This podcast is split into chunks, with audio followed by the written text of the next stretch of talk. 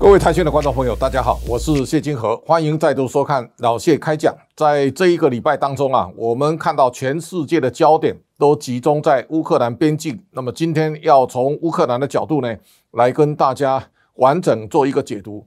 那么我们看到，在这几张照片当中啊，这是俄罗斯的军队呢，现在攻入的乌克兰境内。在过去的这个很长的时间呢，那么大家可以看到，战争的成本越来越高，全世界没有人敢轻启战端。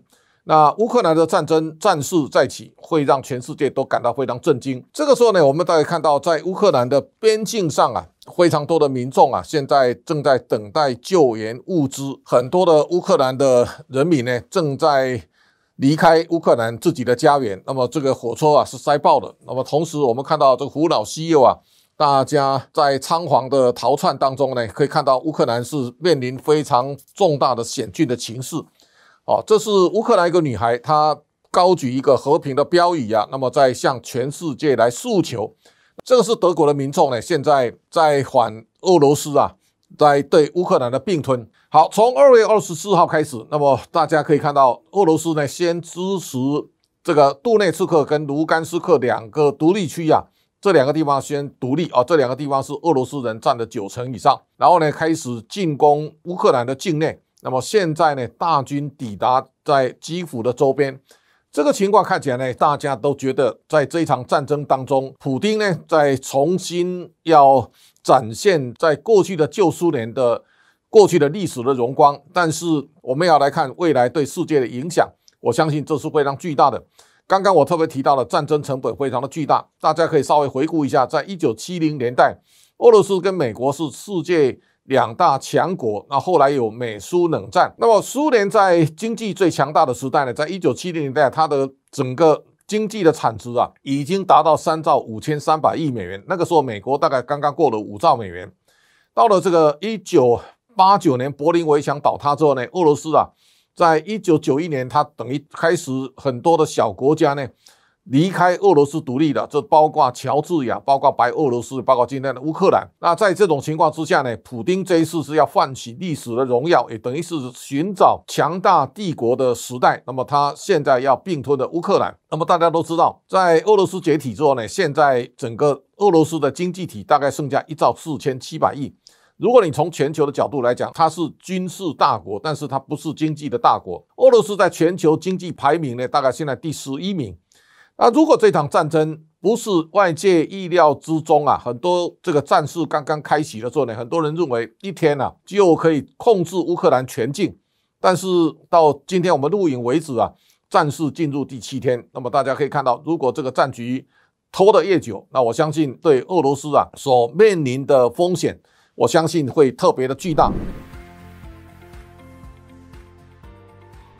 那么现在我们来看，在这一个。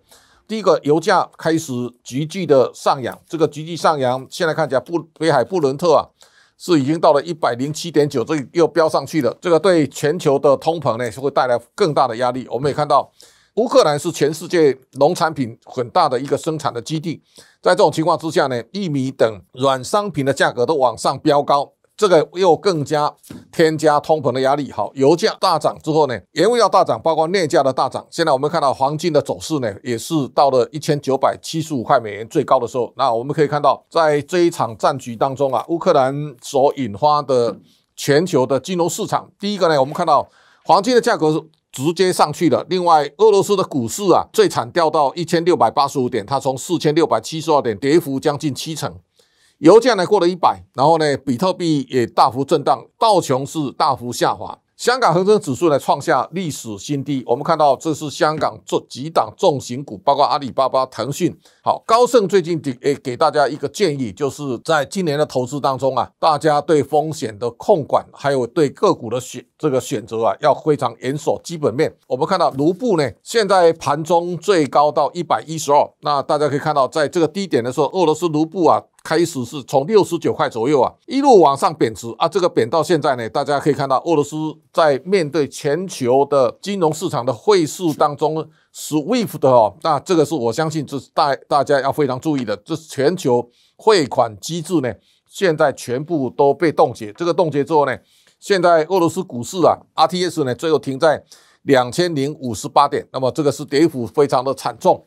另外，这个 IMOEX 啊，它从四千多点现在掉到两千点以下，这个都是可以看出整个世界呢，在俄罗斯进攻乌克兰之后呢，它所面临的巨大的创举。那这当中我们也看到，俄罗斯啊这一次进攻乌克兰，显然它是有备而来，它已经把这个美元的资产现在降到百分之二十以下了。在这个时候，它剩下的美元的外汇呢剩三十九亿美元，它所有的美元的资产的结构里面呢是急剧的往下降。但是能不能克服在这一次整个庞大的军费的开支之下呢？俄罗斯的持久战最后会不会让俄罗斯经济呢会引发更大的崩盘的下滑的危险？这是大家要非常值得注意的。我们大家可以看到，在重大地缘政治发生的时候呢，全球股市包括九一的恐怖攻击、伊拉克事件、以色列六日战争到古巴的。灰弹危机到北韩入侵南韩或日本偷袭珍珠港，在战事发生啊，通常股票市场都是大幅下跌，但是跌完之后呢，它又创造非常大的弹升的空间。好，这个时候呢，我们大概要特别注意到几个重点。第一个呢，当普京把战局拉到乌克兰的土地上的时候呢，那乌克兰人民啊，大家这次看到泽伦斯基的这个乌克兰的总统，他留在乌克兰来带领民众来对抗俄罗斯。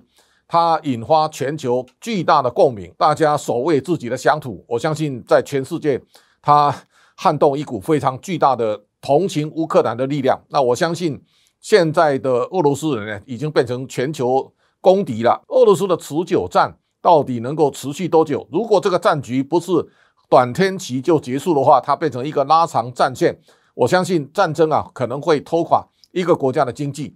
第二个呢，在乌克兰危机爆发之后呢，国内很多媒体都认为一天呢就可以攻下乌克兰，一个口号叫“今日乌克兰，明日台湾”。大家认为台湾也岌岌可危，但是大家一定要注意到，在俄罗斯跟乌克兰是没有什么边界的，它只是一个平原。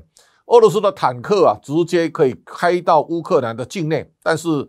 台海它面临一个非常深广的台湾海峡，那这个时候呢，如果军队调动，我相信台湾有很好的预警的机制。同时，我们也要特别注意，台湾的海空的力量呢，相对是强大的，所以我相信台湾自保有余。那么，在乌克兰危机之后呢，美国派出一个考察团呢，也到台湾来。那我相信这是台美关系啊更加深化的一个新的里程碑。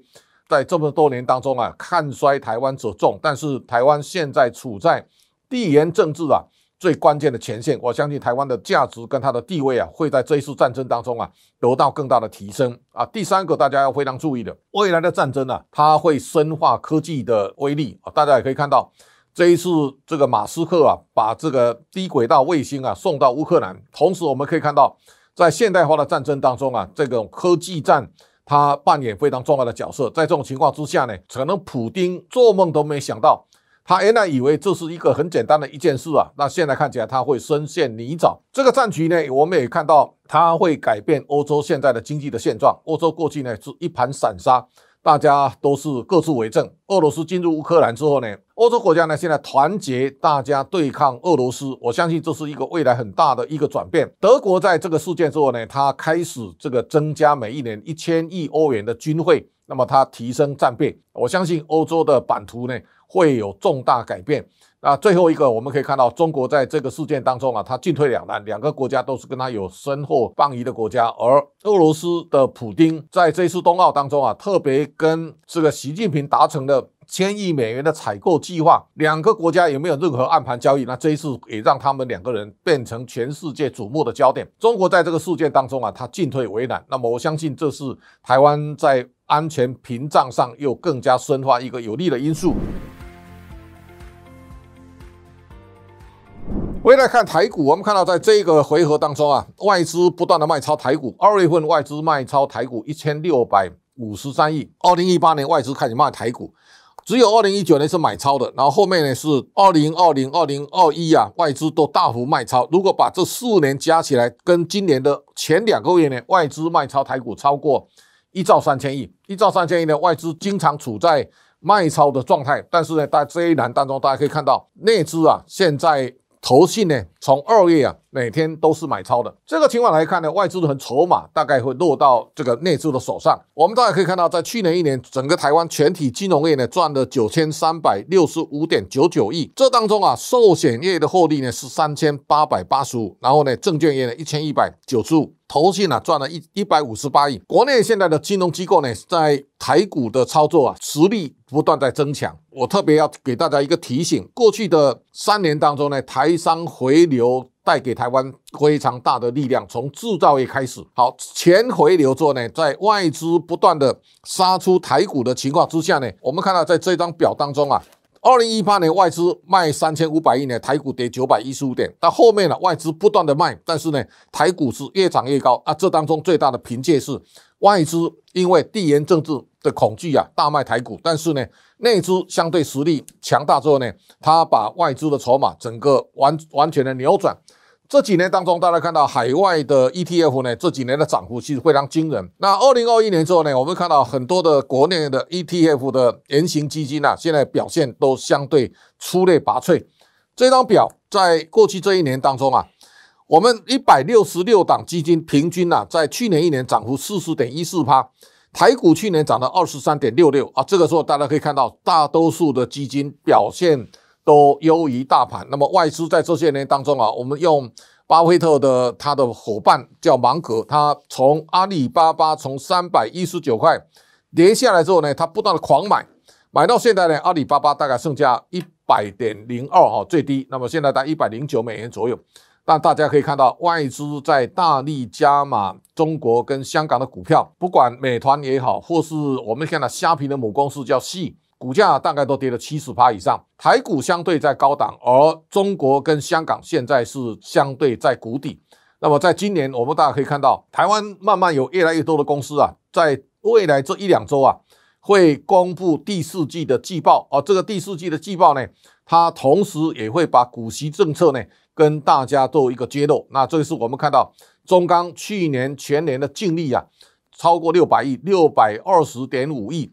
EPS 呢四点零二，他决定配三块一毛钱的这个现金股息，除利率呢高达八点六趴。那我想这是一个乌克兰危机当中啊，台股相对它的防守力相对超强，跌幅最低。而这个股当中啊，最大的关键，台湾有非常卓越的基本面，这当中包括去年全年的获利，哦，今年的获利的展望，还有今年配发的股息，都是决定未来股价。